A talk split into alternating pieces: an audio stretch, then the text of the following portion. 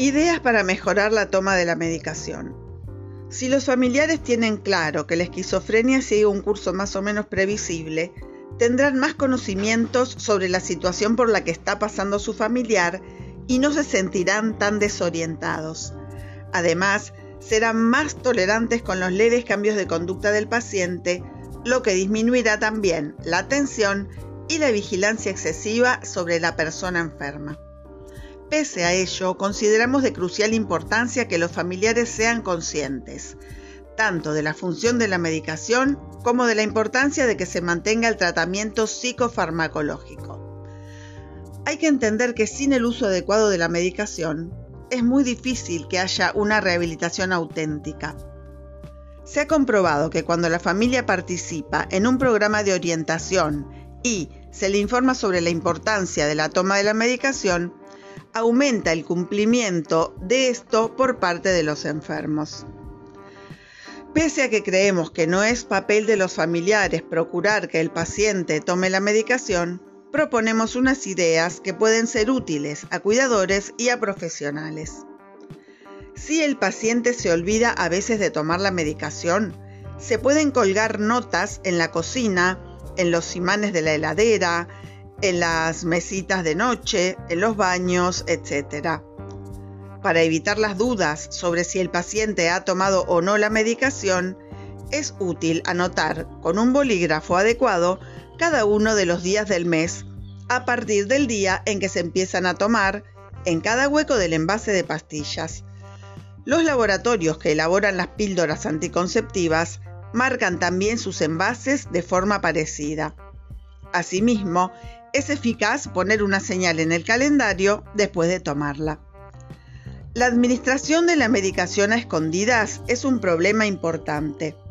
Es una práctica que desaconsejamos rotundamente porque suele ser un potencial foco de tensiones y conflictos. Este proceder puede aumentar la desconfianza del paciente y en ocasiones incluso provocar situaciones violentas. Asimismo, Consideramos que es un método que no ofrece ninguna garantía de que el enfermo se tome la medicación, ni con la frecuencia ni en la cantidad adecuada. Además, no sería la primera vez que una familia acaba tomando la medicación con el enfermo. En situaciones en que la administración de la medicación provoca serios enfrentamientos diarios, aconsejamos tratar de conseguir un pacto de 15 días a prueba, tal vez a cambio de alguna cosa, e intentar renovarlo, evaluando con el paciente las mejorías y las ventajas. Estos aspectos, por otro lado, se pueden trabajar y reforzarse tanto por los familiares como por el psiquiatra de cabecera. Si el paciente accede y la medicación va bien, no habrá muchos problemas para renovar el trato. Otra técnica puede ser emplear una especie de carnet por puntos. Se trata de un cartoncito en el que se pueden apuntar las semanas completas que el paciente toma la medicación.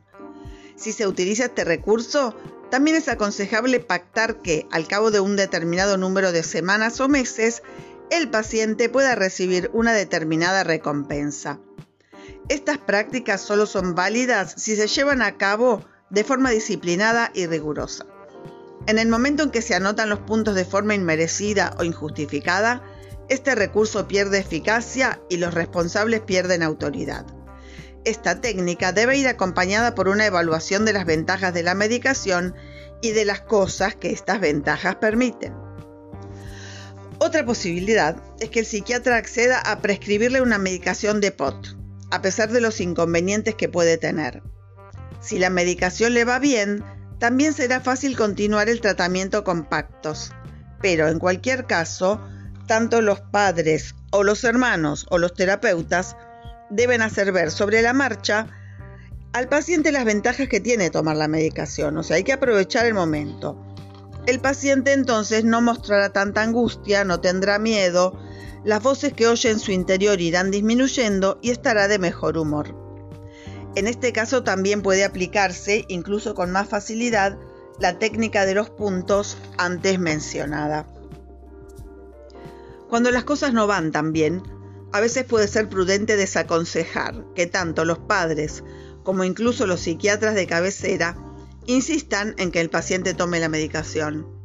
Consideramos que hay momentos en los que es mejor conservar una estabilidad precaria con visitas al psiquiatra pero sin medicación que bordear sistemáticamente y diariamente una crisis de imprevisibles consecuencias. Pero esto es para un caso extremo. Tanto para tratar el tema de la medicación como para el de la toma de la conciencia de la enfermedad, proponemos una actitud poco exigente, evitando en lo posible sacar a relucir el tema del trastorno o la enfermedad. Los pacientes normalmente niegan estar enfermos, por lo tanto presentarán todas las dificultades posibles para dejar de tomar la medicación, por lo que por lo general lo que no niegan es que la están pasando mal, sufren y tienen miedos extraños. Cuando es así, es más fácil presentarles la medicación como una solución, aunque sea aceptando que se trata de una solución parcial. En cualquier caso, en estas situaciones es aconsejable evitar el tema de la enfermedad, porque puede provocar que se pierda la oportunidad de instaurar o de continuar con la prescripción médica. La misma estrategia es válida para discutir la conveniencia o no de ir a la consulta psiquiátrica. Bueno, seguimos leyendo el libro Hablemos Claro, en este caso, ideas para mejorar la toma de la medicación. Soy Paula Miguel de la cuenta Esquizofrenia y Psicoeducación.